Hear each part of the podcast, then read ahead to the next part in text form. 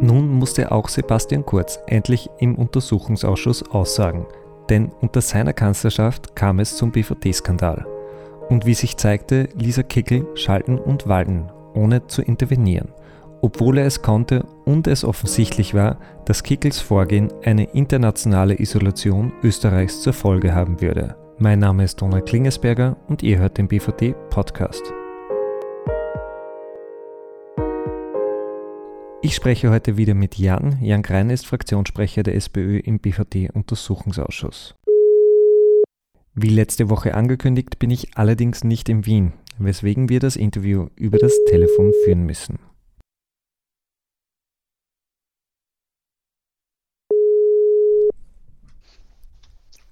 Hallo Donat. Hallo Jan. Wie, wie äh, letzte Woche angekündigt, äh, sind wir heute äh, räumlich etwas getrennt.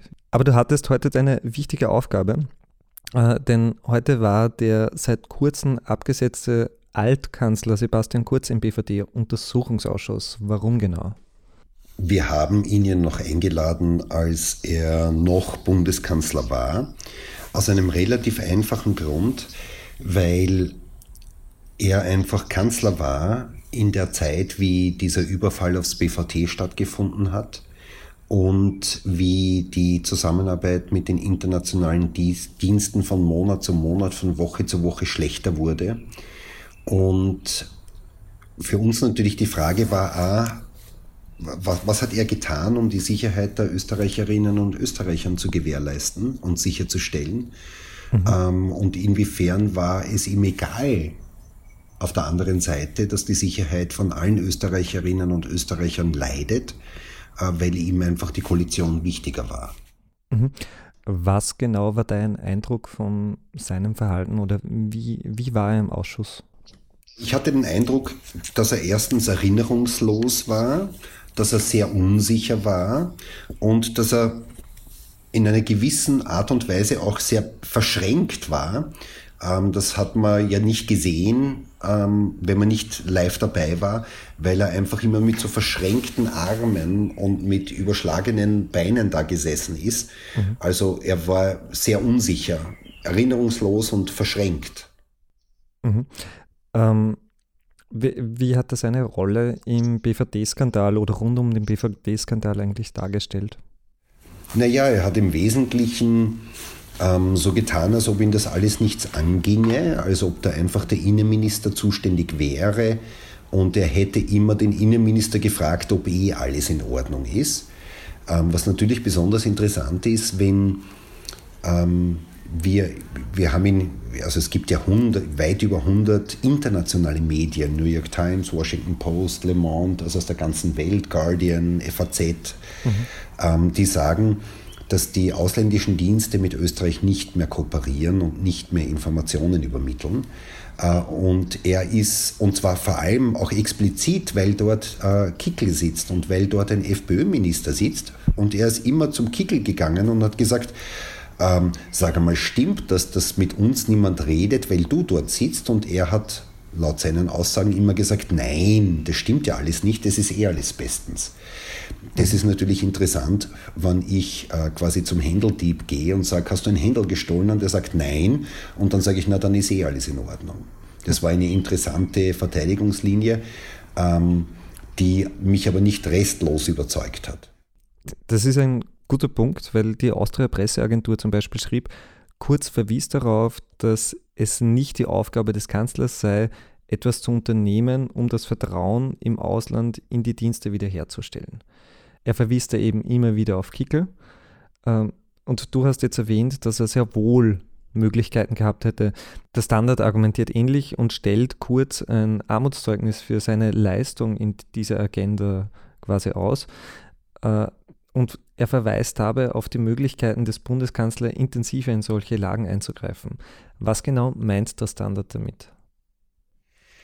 Naja, das, was äh, wir ja auch, äh, auf was wir den Bundeskanzler aufmerksam oder den Altkanzler Kurz aufmerksam machen mussten, ist, dass er selber äh, noch im, im Jahr 2017, im, am 20. Dezember, eine, eine Gesetzesänderung beschlossen hat, die dem ihm als Bundeskanzler das sogenannte Auskunftsrecht für ihn beim Heeresnachrichtenamt, beim Abwehramt und beim Bundesamt für Verfassungsschutz und Terrorismusbekämpfung einräumt. Das mhm. heißt, er hat das Recht, er hatte das Recht, äh, seit Dezember 2017 jederzeit den Chef des Verfassungsdienstes anzurufen und zu sagen, ich, ich will Auskunft haben, wie schaut es aus eigentlich mit der internationalen Zusammenarbeit?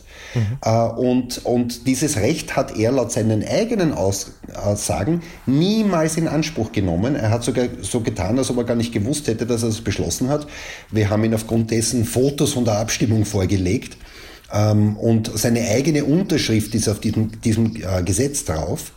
Ähm, das ihm eben dieses Auskunftsrecht einräumt. Und das ist insofern erschreckend, als dass natürlich er selber gesagt hat, ja, er hat diese Medienberichterstattung wahrgenommen, aber er hat kein einziges Mal angerufen und den Chef vom Verfassungsdienst gefragt, wie ist das wirklich? Sind wir jetzt noch eingebunden in den Informationsaustausch oder nicht? Mhm. Und das ist schon erschreckend, weil da ist ihm entweder die Sicherheit aller Österreicherinnen und Österreichern egal, oder er hat es eh gewusst und war einfach nur unehrlich gegenüber dem Parlament und damit auch gegenüber der Öffentlichkeit. Und ganz ehrlich gesagt, ich weiß nicht genau, was schlimmer ist, äh, ob jemand die Sicherheit der Österreicher egal ist oder aber unehrlich zu ihnen ist. Ähm, ich glaube, es geht beides nicht. Wenn er die Möglichkeit hatte, dann ist ja auch die Frage, ob er seiner Verantwortung überhaupt gerecht wurde, äh, wenn er diese Möglichkeit nicht in Anspruch genommen hat. Wirft das nicht im Nachhinein sogar nochmal explizit ein sehr, sehr schlechtes Bild auf ihn, weil er die ganze Zeit etwas unternehmen hätte können und als Kanzler auch dafür gewählt ist, etwas zu unternehmen? Wie siehst du das? Ja, das ist definitiv so. Ähm, man geht immer davon aus, dass ein Bundeskanzler äh, die, die Gesetze befolgt. Und wenn in einem Gesetz drinsteht, dass er ein Auskunftsrecht hat, mhm. äh, explizit als Bundeskanzler beim Bundesamt für, für Verfassungsschutz und Terrorismusbekämpfung jede Auskunft zu bekommen, dann geht man an und für sich schon davon aus, dass er diese, also dass er das ja nicht nur als Recht empfindet, sondern auch als Pflicht das zu mhm. tun. Wenn, wenn, über, wenn es über 100 internationale Medienberichte gibt, wenn es mehr als 1000 Medienberichte in Österreich gibt, dass die Zusammenarbeit der österreichischen Geheimdienste massiv leidet, Aufgrund der Razzia beim BVT und aufgrund der Russlandnähe und aufgrund der Nähe zu Rechtsex Rechtsextremen der FPÖ, dann gehe ich schon davon aus, dass er das auch wirklich tut. Dass er wirklich diese, dass, dass ihm das wichtig ist. Mhm. Und mein Eindruck war, dass ihm das eigentlich nie wirklich wichtig war. Mhm. Das Gesetz wurde ja verabschiedet und damit argumentiert, warum die FPÖ eben das Verteidigungsministerium und das Innenministerium bekommt, die ja beide sehr zentrale geheimdienstliche oder staatspolizeiliche Aufgaben übernehmen. Du hast jetzt auch die Details dahinter erwähnt. Es ist ja umso absurder, wenn quasi sogar damit argumentiert wird, wir schaffen jetzt ein Recht, damit dieses Problem, das ja schon von Anfang an, bevor es diesen Skandal überhaupt gab, gesehen wurde, damit man das ein bisschen ausgleichen.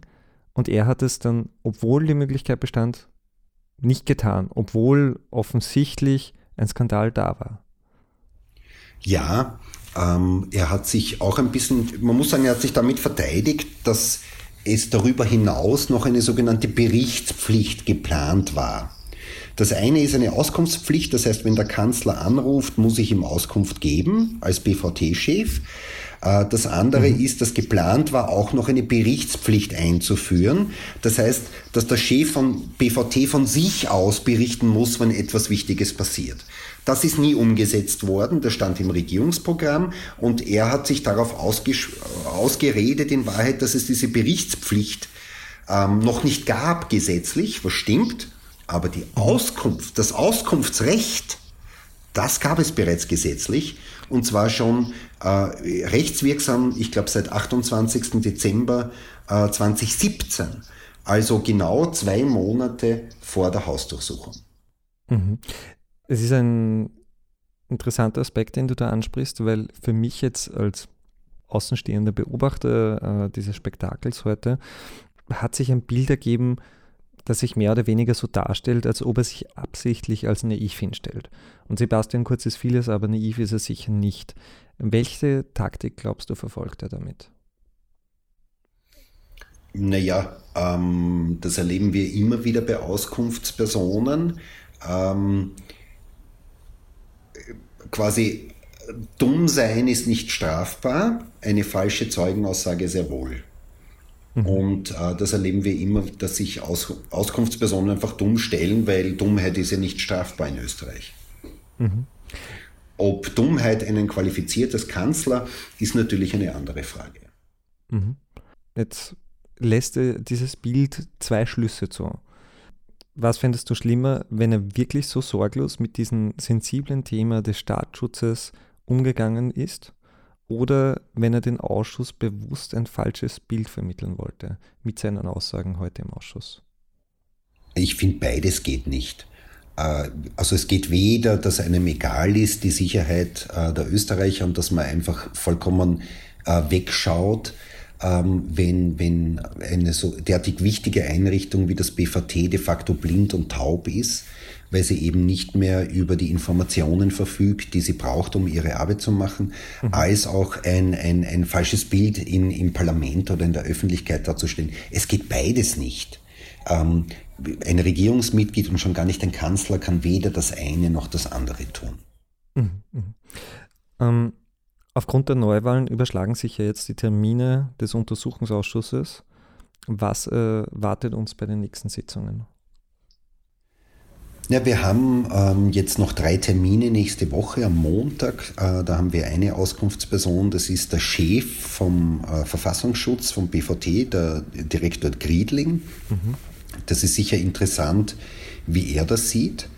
Ähm, auch die Kommunikation mit dem Bundeskanzler und auch sein Auskunftsrecht. Äh, am nächsten Tag gibt es eine Reihe von Auskunftspersonen. Am interessantesten ist wahrscheinlich ein, einer der engsten Mitarbeiter von Sebastian Kurz, ähm, der Herr Melchior, der war stellvertretender Kabinettschef, als er noch Außenminister war und hat in dieser Zeit äh, eine Reihe von, von, also einen engen Kontakt gehabt zu einem Mitarbeiter vom BVT, zu diesem schwarzen Netzwerk innerhalb des BVTs und ist in der Zwischenzeit Generalsekretär der ÖVP, also managt den Wahlkampf von Kurt, Kurz und es ist natürlich interessant, äh, wie, dessen Wahrnehmungen, sage ich einmal, und vor allem, wieso er so einen engen Kontakt zum BVT hatte. Mhm.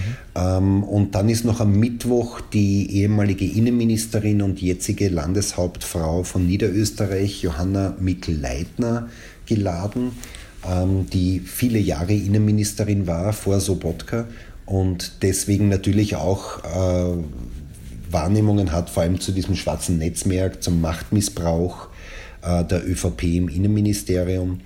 Ähm, und, und dann sind noch ein, eine Reihe von anderen Auskunftspersonen. Also die, die nächste Woche ist sehr dicht. Mhm. Äh, und sie ist auch jeden Tag durchaus spannend mit spannenden Auskunftspersonen. Wir sind schon sehr gespannt, was es für Widersprüche hier geben wird zwischen dem, was der Altkanzler Kurz heute gesagt hat und dem, was der Chef vom BVT, was seine engsten Mitarbeiter ähm, im, damals im Kabinett und jetzt als Generalsekretär der ÖVP, was sich da noch ergibt. Mhm. Schade ist es natürlich, dass der Untersuchungsausschuss durch, durch die Neuwahlen äh, vorzeitig beendet wird, weil vor allem auch die Verbindungen dieses äh, Ibiza-Videos äh, mit der ÖVP, mit dem BVT natürlich noch interessant werden aufzuklären. Ähm, aber das wird das wird der Untersuchungsausschuss wahrscheinlich in dieser kurzen Zeit, die es noch gibt, nicht leisten können. Mhm. Wie lange wird der Untersuchungsausschuss wahrscheinlich noch tagen? Was glaubst du? Ja, ich glaube im Wesentlichen wird er nächste Woche tagen.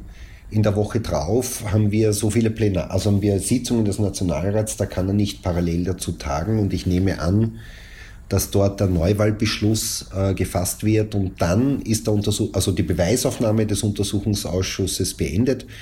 Dann geht es eigentlich nur noch ans Berichtsschreiben mhm. und den dann natürlich auch zu präsentieren der Öffentlichkeit. Dann geht es natürlich darum, ähm, auch einfach festzustellen, wer ist verantwortlich für die Hausdurchsuchung und damit auch verantwortlich für den Schaden der Sicherheit aller Österreicherinnen und Österreicher. Wobei aufgrund der jetzigen Beweisaufnahme hier schon klar ist, Der Drahtzieher äh, der Hausdurchsuchung beim BVT ist Innenminister Kickel und äh, verantwortlich für den Schaden ist damit er, aber genauso auch der ehemalige Bundeskanzler äh, Kurz, weil er eben hier seiner Verantwortung nicht nachgekommen ist, gegenüber den Österreicherinnen und Österreichern deren Sicherheit zu, ge zu gewähren und nichts dafür getan hat, dass, die, dass, dass eben die Sicherheit wiederhergestellt wird und sie ist bis heute nicht hergestellt. Gut, äh, dann sind wir gespannt. Äh, das heißt, wir haben nächste Woche die letzte aktive Woche des BVT-Untersuchungsausschusses und äh, dann allerdings wieder in gewohnter Nähe. Äh, Jan und ich können, können uns dann wieder ins Gesicht schauen. An dieser Stelle aber danke fürs Zuhören und unsere Abonnentinnen und Abonnenten und wir freuen uns auf euch. Bis nächste Woche. Ich freue mich auch, weil es bleibt wie immer spannend und liebe Grüße Donald nach Schottland. Tschüss. Tschüss.